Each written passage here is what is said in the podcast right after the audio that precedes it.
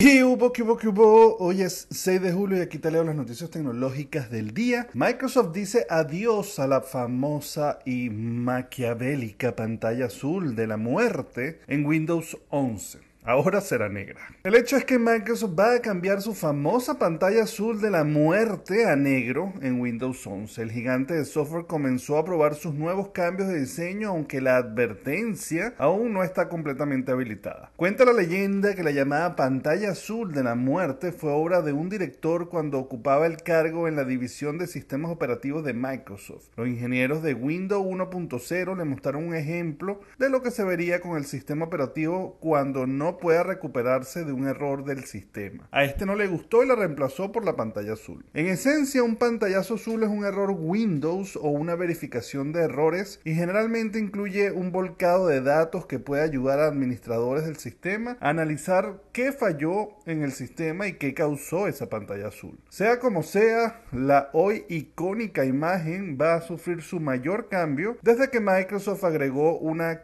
cara triste en la pantalla en Windows 8 en 2012. Ahora la pantalla será negra aunque la cara triste permanece al igual que el código de detención. En cuanto a las razones del cambio, no está del todo claro, según muchos. Es posible que se deba a que Windows 11 incluye una revisión visual para modernizar el sistema operativo en áreas clave, incluidas partes clásicas como el menú de inicio, el explorador de archivos y ahora incluso el pantallazo azul. Eso viene siendo más o menos como cuando hueles mal y te echas colonia o perfume. O sea, no es que van a eliminar el, sistema, o bueno, evidentemente supongo que van a eh, hacer todas las mejoras posibles para que esto no ocurra, pero la nota como tal, lo que habla más bien es que les van a cambiar el color y no hacen hincapié en lo que seguramente está ocurriendo, que es que van a hacer muchos esfuerzos y muchas mejoras para que esta pantalla azul no aparezca más, aunque sea negra. Pero bueno, los fallos siempre ocurrirán en sistema, es imposible. De hecho, hay un refrán en desarrollo o en programación que dice que done is better than perfect. O sea, que terminarlo es mejor que tenerlo perfecto. O sea, hay que salir al ruedo así no esté completamente perfecto.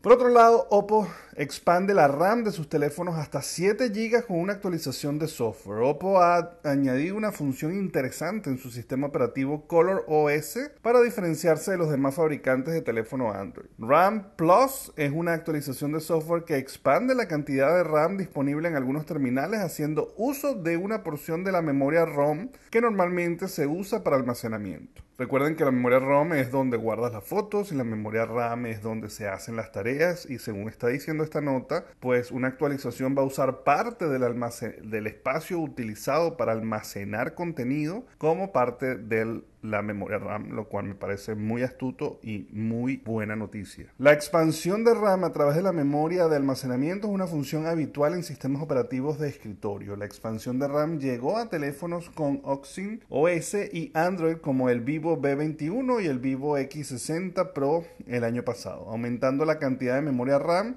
de 8 a 11 o de 12 a 15. Ahora RAM Plus llegará a terminales de la serie Oppo en mercados selectos, pero aprovechando más espacio de almacenamiento que los terminales de Vivo. Oppo supuestamente planea que ciertos modelos agreguen hasta 7 GB de memoria RAM con la actualización de este software. En cuanto a su funcionamiento, los usuarios tendrán que activar la opción desde el menú de configuración de su teléfono.